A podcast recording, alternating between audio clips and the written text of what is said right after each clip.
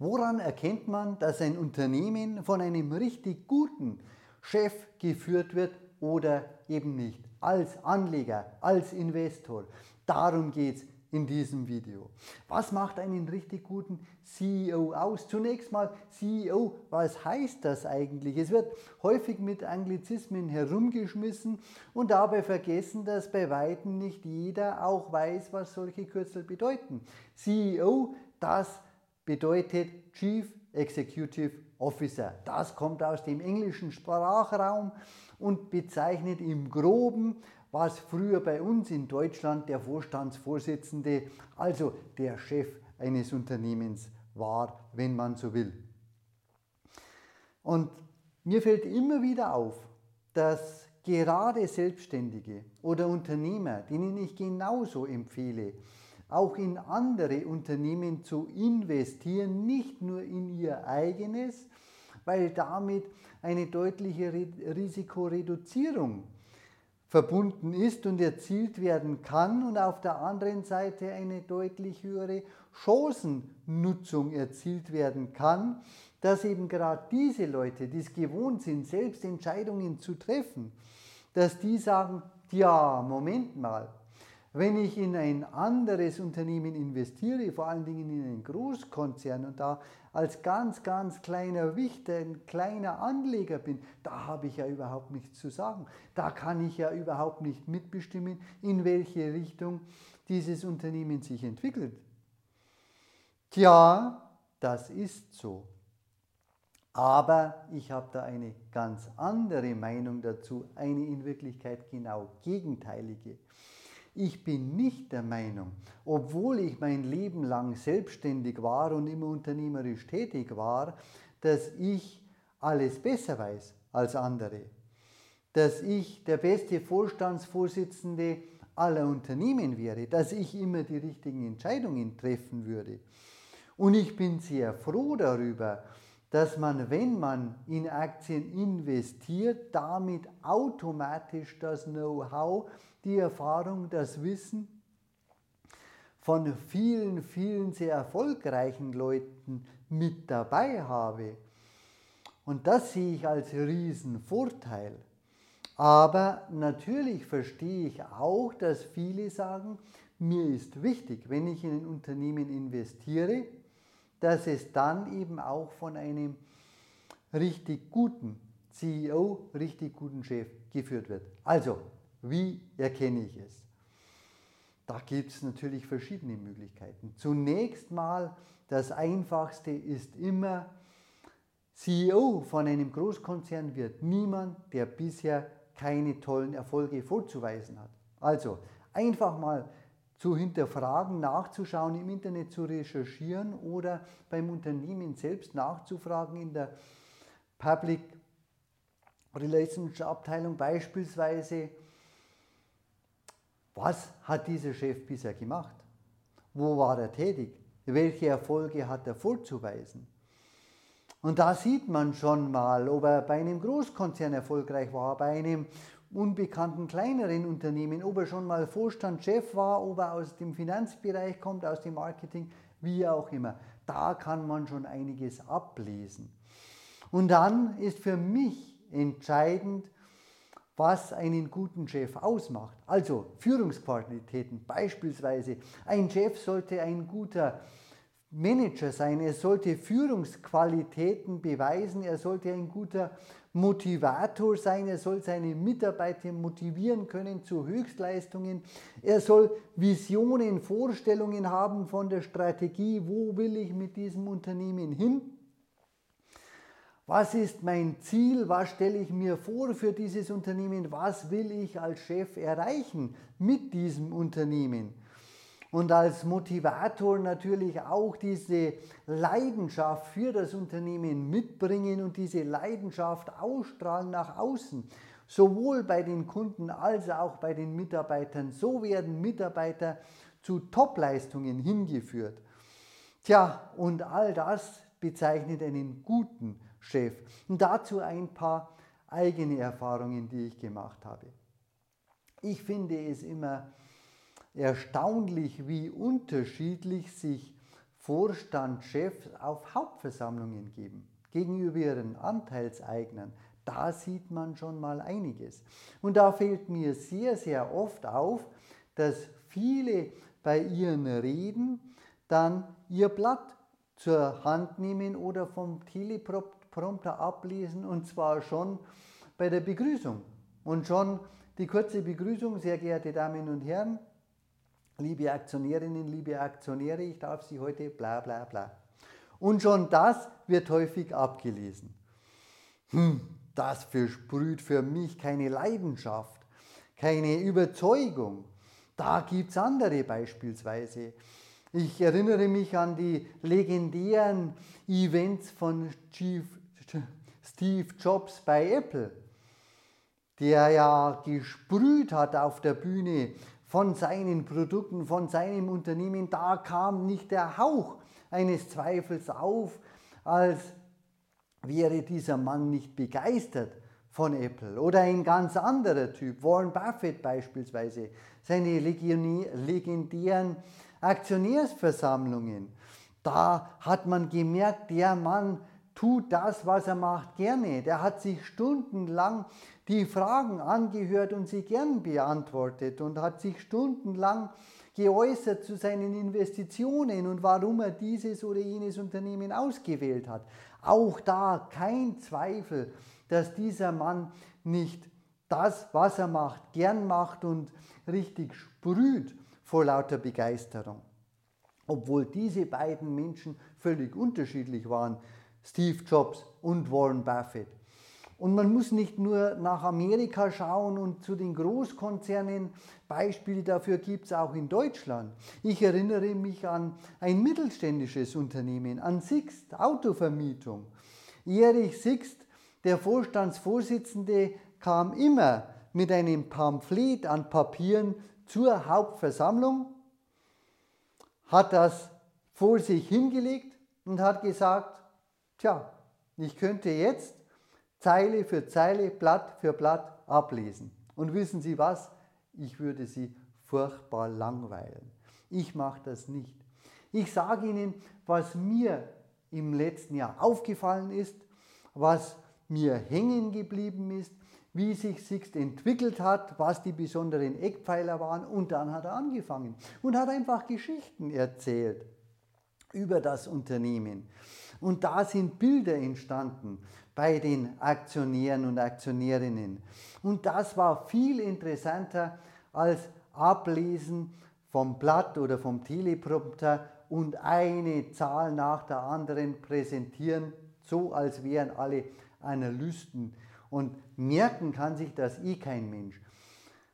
Begeisterung wird damit nicht erzeugt. So, und jetzt wichtig, ich will damit nicht sagen, dass man daran erkennt, ob dieser Vorstandsvorsitzende gut oder schlecht ist, aber es ist ein Merkmal, eine Eigenschaft. Also, man merkt daran, ob er ein großer Redner ist, ob er für die Sache brennt, ob er das rüberbringen kann, denn die Wahrscheinlichkeit, dass er auch so oder so ähnlich bei Kunden auftritt, ist relativ hoch. Es gibt aber durchaus auch sehr analytische Menschen, die enorm gute Vorstandsvorsitzende sind, die aber nicht diese Fähigkeit haben, andere zu begeistern oder frei zu reden.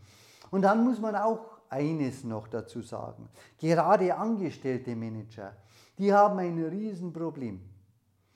Die stehen nämlich unter Dauerbeobachtung.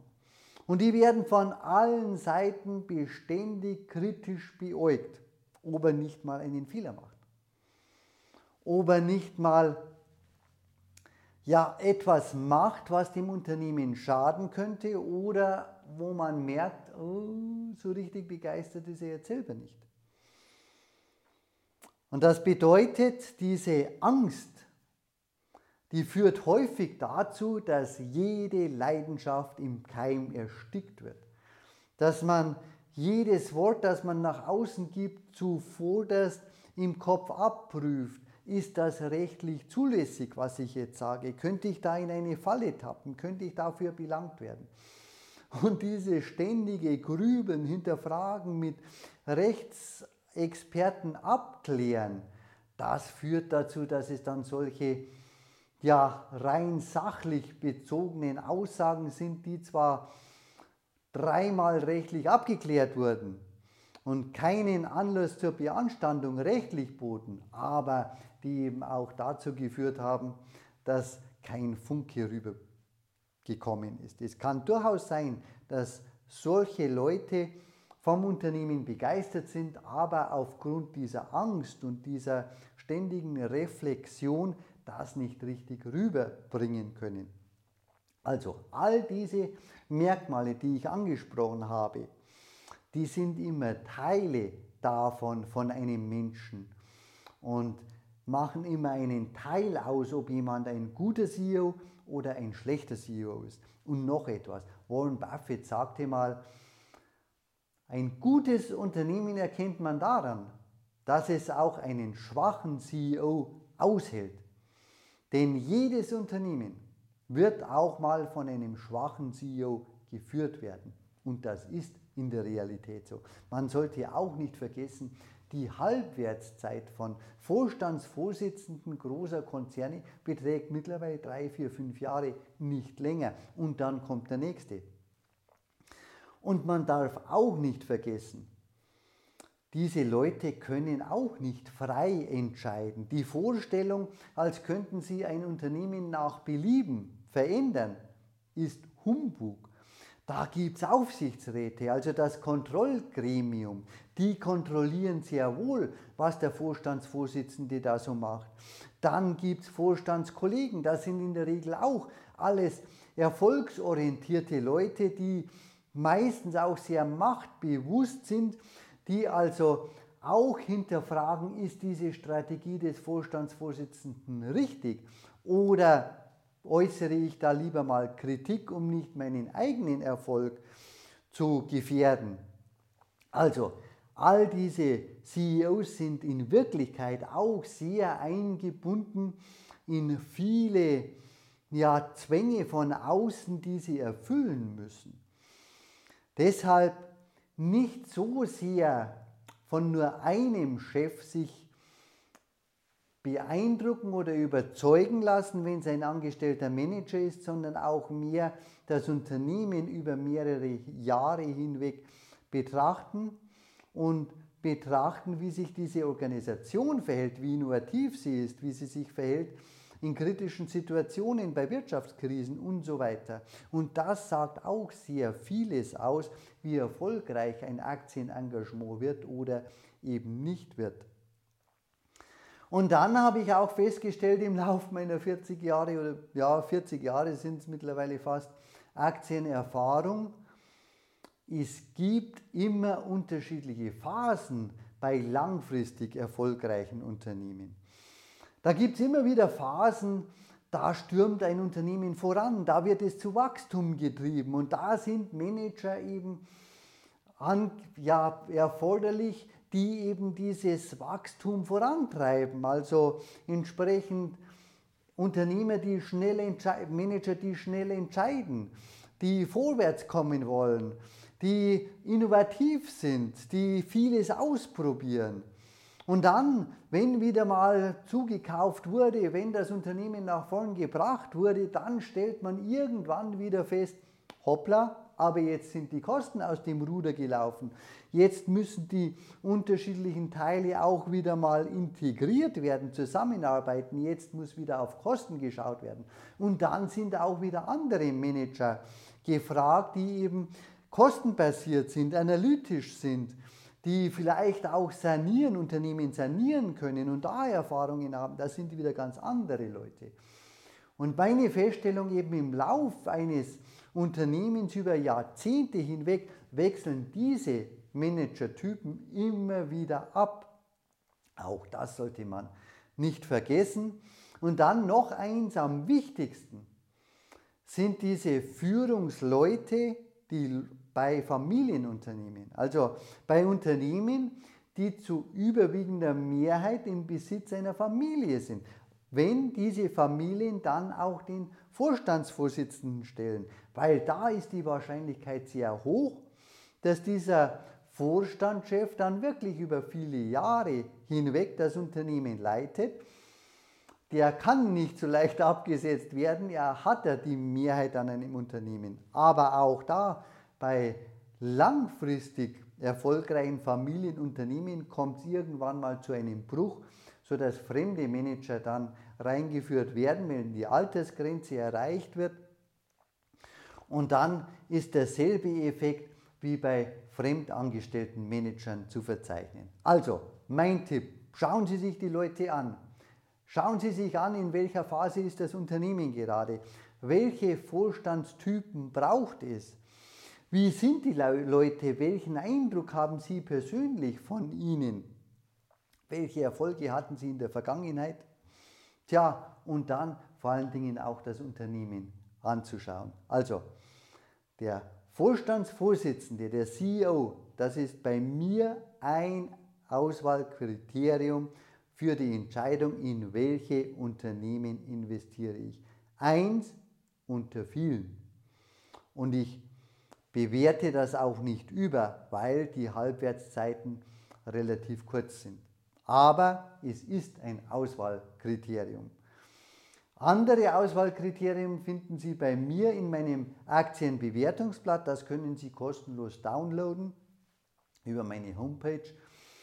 Und dann würde mich natürlich auch interessieren, wie sehen Sie das? Wie hoch sehen Sie die Frage an bei der Entscheidung, in welche Unternehmen Sie investieren, wie gut Ihnen der jeweilige Chef gefällt.